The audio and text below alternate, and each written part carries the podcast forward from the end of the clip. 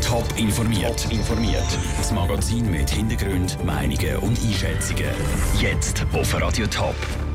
Wie das erste Training unter einem neuen FC St. Gallen Coach gelaufen ist und warum der Turnverein von Meitlen überrennt wird, das sind zwei von den Themen im Top informiert.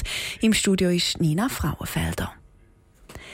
Der Joe Zinnbauer ist Vergangenheit. Zukunft, die heisst Giorgio Contini. Der neue FC St. Gallen Trainer hat heute Nachmittag das erste Training der Mannschaft geleitet. Mit dabei war auch der Raphael Wallimann.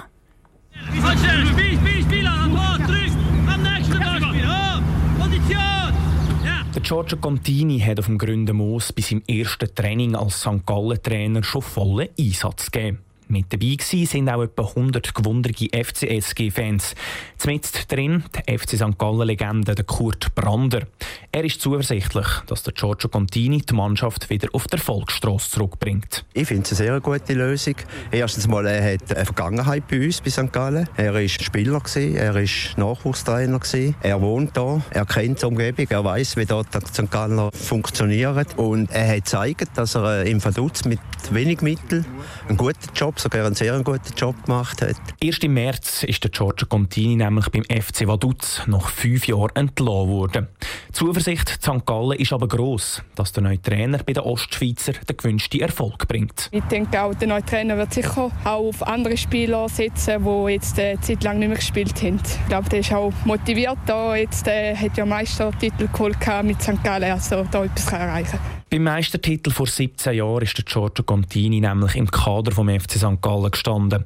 Später war er als Juniortrainer bei den Ostschweizer tätig. Die Verbundenheit mit dem Club kommt bei den St. Galler Fans gut an. Ich bin positiv eingestellt. Ich sehe einen Lichtblick, weil er ist von da, er kennt das und ich bin froh, haben sie Giorgio Contini verpflichtet. Ich habe einfach das Gefühl, das Kader ist besser als die letzten Matches haben. Und jetzt mit dem neuen Elan und der Giorgio Contini ist sicher einer, der motivieren und begeistern kann. Ich glaube daran, dass es oben bleibt. Schon am Sonntag steht das erste wichtige Spiel auf dem Plan. Der FC St. Gallen muss zum ebenfalls abstiegsgeförderten Lausanne reisen. Eine Woche später empfiehlt der FCSG den ehemaligen Club von Giorgio Contini, und zwar der FC Vaduz. Der Beitrag von Raphael Wallimann. Fotos vom ersten Training gibt es übrigens auf tabonline.ch. Zwei Millionen Schweizerinnen und Schweizer sind in einem Sportverein. Alles in allem gibt es in der Schweiz 19.000 von diesen Vereinen. Zu dem Schluss kommt eine Studie, die Swiss Olympic heute veröffentlicht hat. Ein Punkt, der auffällt in der Studie, mehr Kinder sind in Sportvereinen aktiv. Warum das, das so ist, im Beitrag von Peter Hanselmann.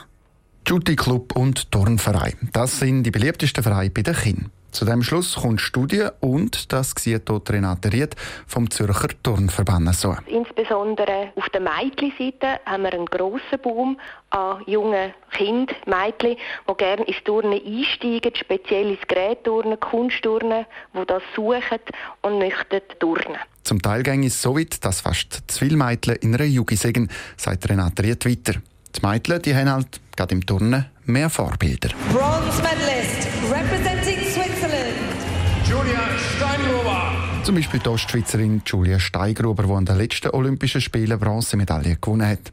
Vorbilder züchen Kinder an.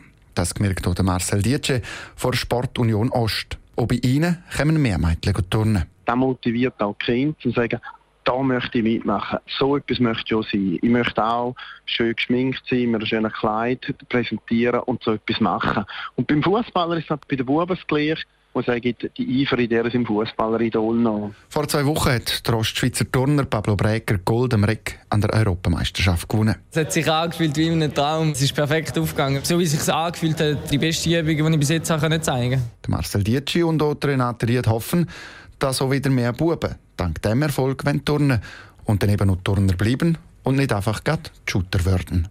Der Beitrag von Peter Hanselmann. Nicht nur bei den Kindern ist Turnen und Shooten hoch im Kurs.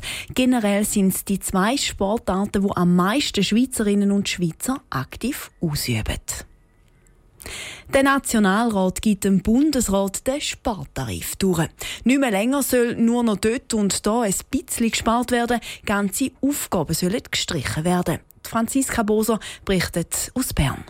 Es ist ein Powerplay aus bürgerlichen Finanzpolitikern und Bauern, die die neuen Sparvorgaben durchgebracht haben. Wenn die Bauernvertreter geschlossen auftreten und Hilfe von rechts bekommen, dann können wir nichts mehr machen, sagt der CVP-Nationalrat Alois Gmür. Die wollen, dass dort, äh, sie höchste Priorität haben, aber auch bei der Armee. Auch die Armeekreise wollen, dass man dort äh, die, äh, hohe Prioritäten setzt. Das kann es einfach nicht sein. Die Bauern die wollen vor allem, dass nicht mehr bei ihnen gespart wird. Das gibt der Markus Ritter, CVP-Nationalrat und Bauernverbandspräsident offen zu.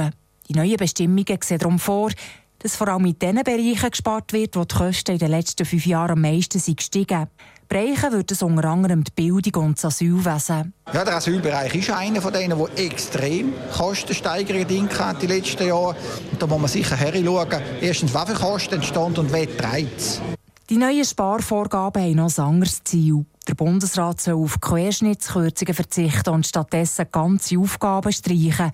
Er ist überzeugt, dass man im unübersichtlichen Dschungel von Bundesbeiträgen viel Sinnloses fände, sagt Markus Ritter. Nur, was sinnlos ist und was nicht, ist Ansichtssache. Er sei auch Verkürzungen, sagt der SP-Nationalrat Philipp Hadorn. Wenn es aber eigentlich darum geht, einfach äh, Sachen, die ein bisschen missfällig sind, gewisse Kontrollen abzuschaffen, dass man Missbrauch machen kann, das ist eigentlich das Unterwandern von unseren rechtlichen Grundlagen. Die Linke haben sich vergeblich gegen die Sparvorgaben gewehrt. Sie hätte im Bundesrat weiterhin freie Hand beim Sparvorschläge machen Jetzt ist es ausgerechnet die SVP, die am SVP-Finanzminister Uli Maurer eine Sparzwangsjacke anlegt. Die SVP-Nationalrätin Sandra Solberger sagt, es gehe im Grunde genommen ja nicht gegen den Bundesrat. Wir trauen uns zu, mit ein bisschen Schöpfchen, was jedem Menschen ja sowieso auch gut tut, mal ein Schöpfchen in eine andere Richtung zu denken. Spannend wäre gewesen, was der Bundesrat Uli Maurer selber zu diesem Schöpfchen sagt. Der Finanzminister hat heute aber partout keine Lust auf ein Interview. Franziska Boser hat aus dem Bundeshaus berichtet. Top informiert, auch als Podcast. Mehr Informationen gibt's auf toponline.ch.